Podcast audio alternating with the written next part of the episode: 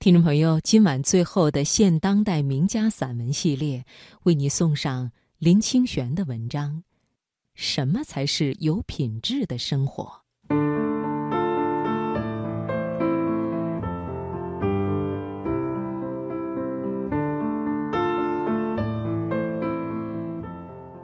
如今有很多人喜欢讲究生活品质，他们认为花的钱多，花得起钱。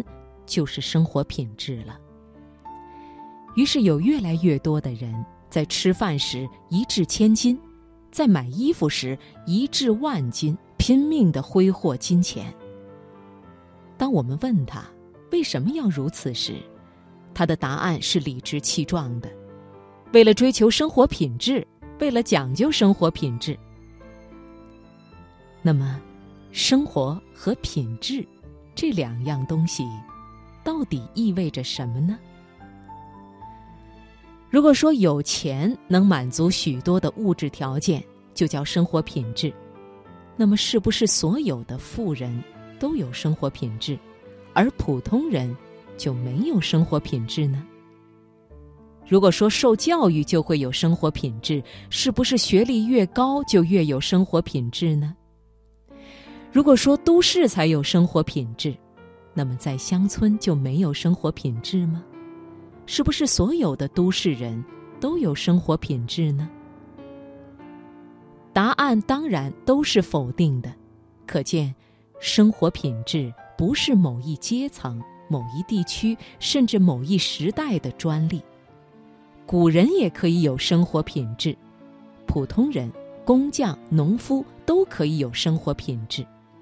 因为生活品质是一种求好的精神，是在一个有限的条件下寻求该条件最好的风格与方式，这才是生活品质。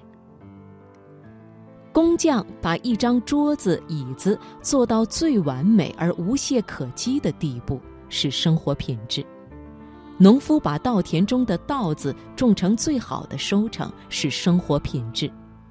家庭主妇买一块豆腐，花最便宜的钱买到最好吃的豆腐，是生活品质。整个社会都能摒弃那些不良的东西，寻求最好的可能，这个社会就会有生活品质。因此，我们对生活品质最大的忧虑，不是小部分人的品味不良，而是大部分人失去求好的精神。在一个失去求好精神的社会里，往往使人误以为摆阔、奢靡、浪费就是生活品质，这便逐渐失去了生活品质的真相，进而使人失去对生活品质的判断力。